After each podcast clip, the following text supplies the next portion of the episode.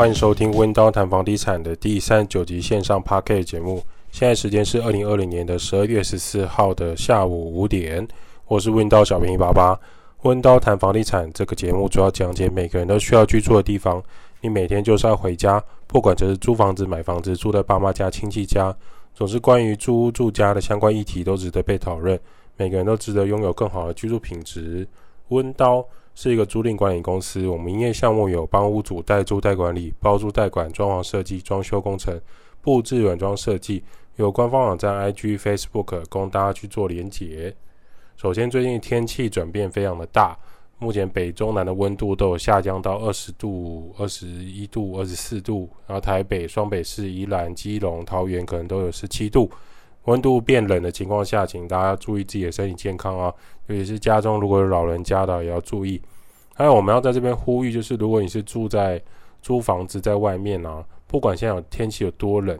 那个窗户可能都不要紧闭，你可能留下一个手指头的宽度的方式来让屋内屋外的温度可以去做调节。重点是湿度啦，比较不会让屋内发霉，对身体健康也比较好。首先，大家是从哪边毕业的呢？我们大学从哪边毕业的呢？那当时的你是住宿舍还是租房子吗？或者是你现在就是大学生，你是租房子呢，还是住在家里呢？还是抽抽签抽到学校宿舍呢？根据房屋团体的调查，统计一下六都的学生数破两万的大学宿舍的床位数啊。入学时，如果你不是非本县市的学生，几乎都是要抽宿舍。统计的中签率最低的大学是高雄的某大学。由于这所大学的外宿率人数极高，所以呢，在附近的透天套房出租就非常非常的多。如果你是高雄在地人，应该很快就可以察觉我在说哪一间学校，我们就不帮他打广告了。附近的房租收益呢，投报率大约是五趴到六趴左右。目前台湾的银行定存大概是一趴啦，所以就可以看出差别。在各个学校中，这一区的包租公房东呢，投报率是名列全国第一啊。这边的学生租率也相当的高。像新北市的辅仁大学、台北市的文化大学、台中的逢甲大学、桃台南的成功大学、桃园的中原大学、中坜的中央大学，各大学城附近的生活机能和餐饮文化都很受在地的学生喜爱。呃，毕竟这种商圈文化聚落形成起来之后，很快成为学生或是大或是附近住户的喜欢，周边呢就会产生很多的生活需求，也会有很多的租屋需求。如果你是在学校抽不到宿舍的人，就可以考虑在学校附近租套房、雅房。毕竟可以多睡十分钟再去学校，跟半小时前就要起床刷牙，再骑车去学校上课是有很大的差别的。天冷要爬起来是非常非常有感觉的。第一堂课总是十点之后才到达，没有人要上八点的课，好吗？高雄这座大学呢，算是离市区非常遥远。租屋在市区，如果再移动到学校上课就很不方便。如果有社团活动，还要再回学校，或者说你出现空堂的时间，就会变得不知所措。因此，学校周边就会出现很多这种社区型的租屋市场，有蛮多地主会去买附近的透天房产，提供给学生来出租使用。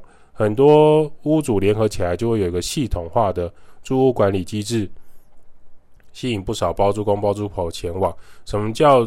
系统化就是他们会有呃水电来排除这一区的一些水电问题，或者说他们会集体请一些打扫的来做清洁，或者是集体帮大家做收垃圾环保回收的。有一些家长会觉得啊，与其缴四年的房租，不如直接就买下来，让自己的小孩住之外，念大学这四年还可以当起二房东，跟其他同学收租金。跟其他学弟妹收租金，毕业之后就有现成的小金库在自己的母校附近，四五年后不想租了就卖掉。这样的家长算是非常会操作台湾的租屋市场。虽然我们也亲眼见证了这些事情，但还是可以跟大家做分享。我们曾经见证一个大一小女生跟爸妈，就是家长来看屋，这一对爸妈算是很挑剔、很用心的帮她挑选了，最后租了一间还不错的小套房。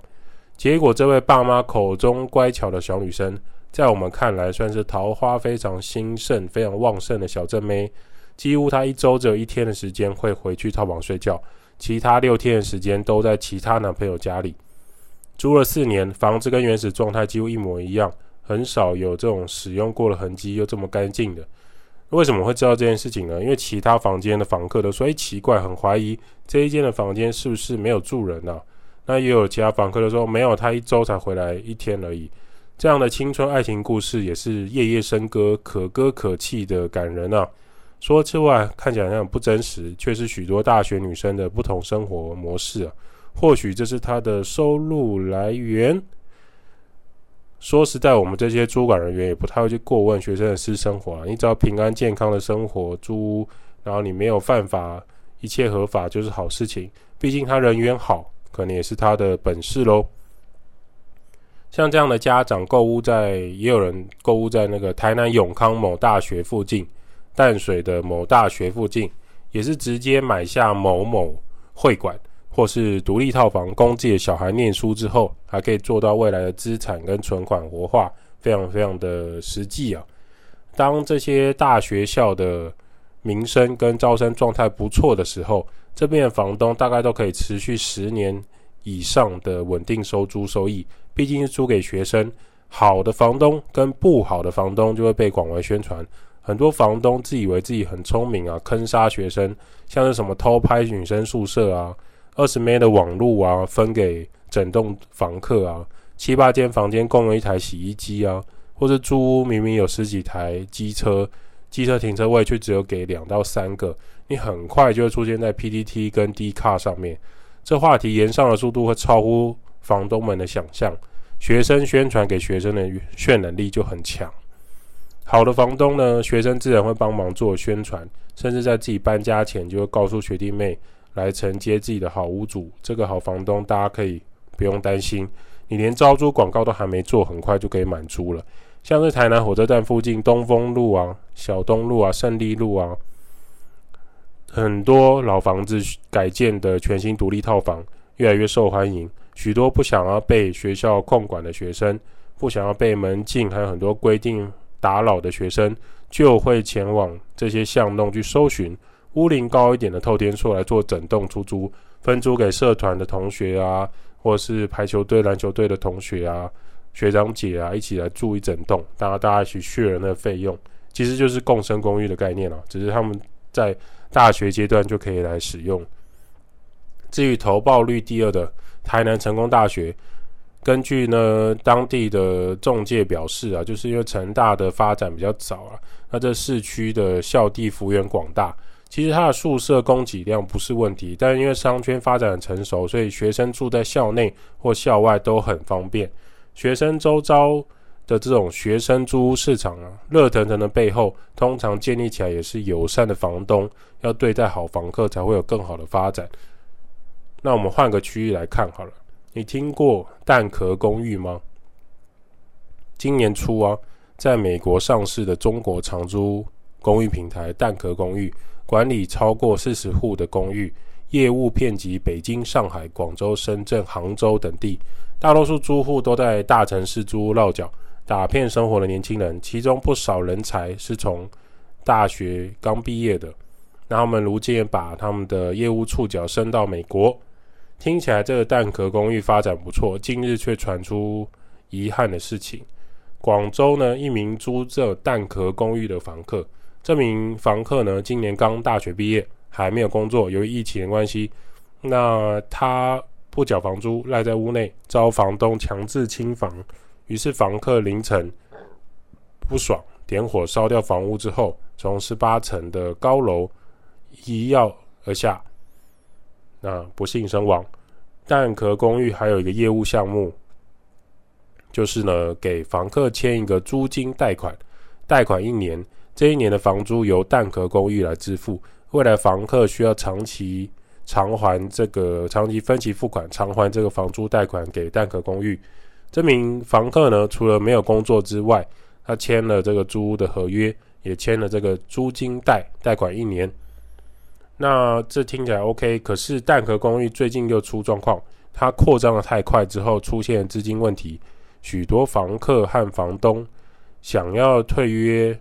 退房，蛋壳公寓也没有钱可以归还，同一层楼的房客说，看到房东上星期在每个人的门上贴了一张通知单，因为他们没有收到蛋壳公寓给的房租，所以要求所有房客在一个星期内搬走，期限就在这两天。其他住户在半夜三点的时候想说：“诶，好像有闻到什么味道，发现里面有一间房间一直在冒烟，赶紧报警。”其他社区住户表示，事发之后一楼现场好像有血迹，很快被清洗过了，所以不是很清楚。这名房客呢，大多数的房客其实都缴了一年的房租给蛋壳公寓公司。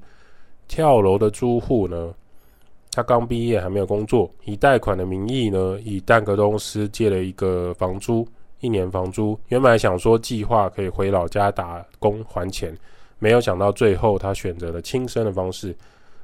这件事情会把它提出来，是因为它背后其实是一个连锁的商业效应。我们来这边来抽丝剥茧来看一下。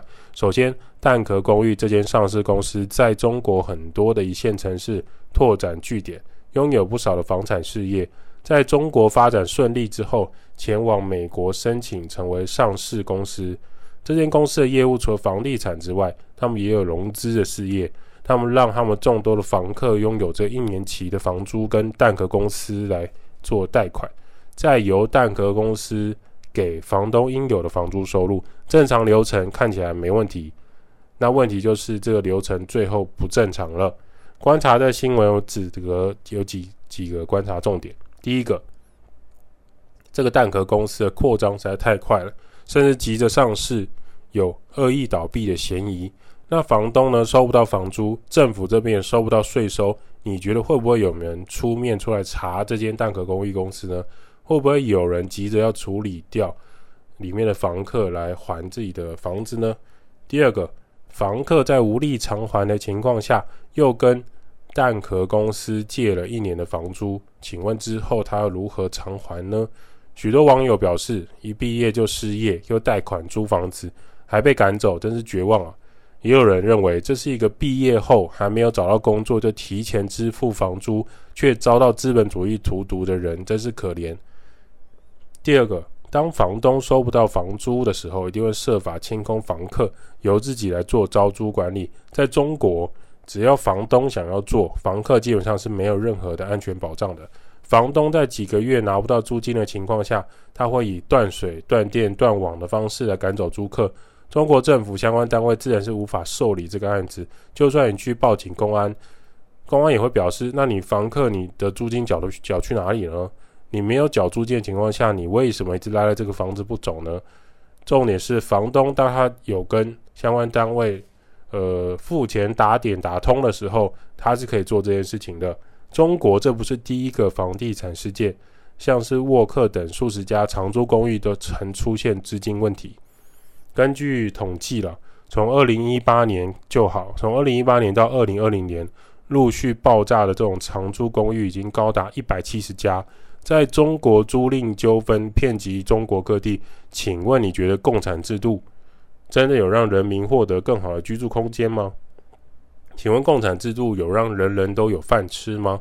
或者是说，我们这中国所谓五千年来，真的有做到所谓的国泰民安、风调雨顺吗？还是大部分的人拥有资源、拥有势力、拥有能力，剩下的人帮他们拥有这些生活呢？就是所谓的二十趴的人享受八十趴的人的努力的状态。这些长租公寓公司爆炸之后啊，往往受害者就是大量的房东跟租屋年轻族群，有一些早期。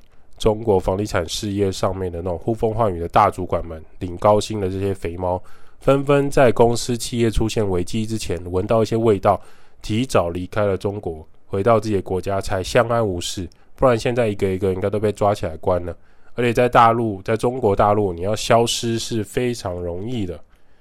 你爆了吗？已经成为中国年轻人在线上打招呼的方式。最近还有一个议题很值得跟大家讨论，就是艺人 Hebe 的歌曲事件，也是蛮受大家热烈的的的争论吧。就是说呢，他离开前公司之后，是否可以继续唱以前公司的歌曲？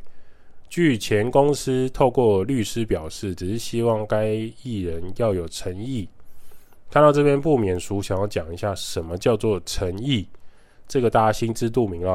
有些事情就是你知道，我知道，大家都知道，却都不好直接说出来，说出来伤感情，难道不说出来感情就会比较好吗？就像苏打绿解散之后离开前公司，似乎就不能在公开场合售票活动唱前公司时期发表的歌曲，这一点就是所谓的诚意吧，要拿出诚意啊。后来呢，这些歌手怎么办？如果你还继续想要在演艺事业发展，只好展现更多的诚意。他拼命的写新的歌曲，发表更新的创作来演出，直接跟过去的自己告别，跟过去的自己切割，避免这个诚意事件产生更多不必要的纠纷。有时候不免会想啊，究竟这算是商业行为还是艺术创作呢？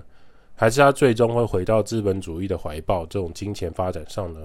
那就如同我们在租房子一样，究竟租房子这件事情，它是一个提供人们住处的行为，还是一个商业行为呢？这个事件上有两派的网友吵架了。A 派是认为说，前公司就是要钱，讲那么多，钱谈拢了，一切都没问题。不然如果点个头或是感谢前公司，就算有诚意了，那就点头跟感谢就好了。但对方都已经花钱请律师出来说话了，这样当然不能算大人世界的诚意哦。那 B 派网友就跳出来说：“这是希比过去演唱的歌曲，他为什么不能唱？这些年他为了前公司赚了多少钱？十七年的岁月，难道不看功劳，不能让他唱吗？这是他喜欢的的事情，他可以持续啊。从这里就可以知道说，台湾对于版权还有著作权的观念有多么的薄弱。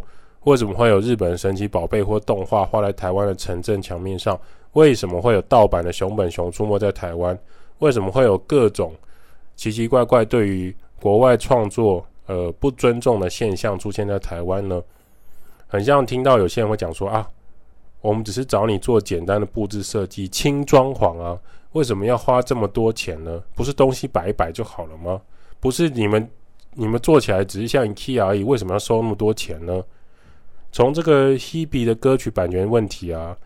在台湾，你就会发现这件事情，就是未来台湾还是要强化宣导了。关于创作还有商业利益的部分呢、还是要尊重法律的的一些规范，不然会有更多的台湾之光将会死在这种的声浪之下，默默转型开始做其他的产业。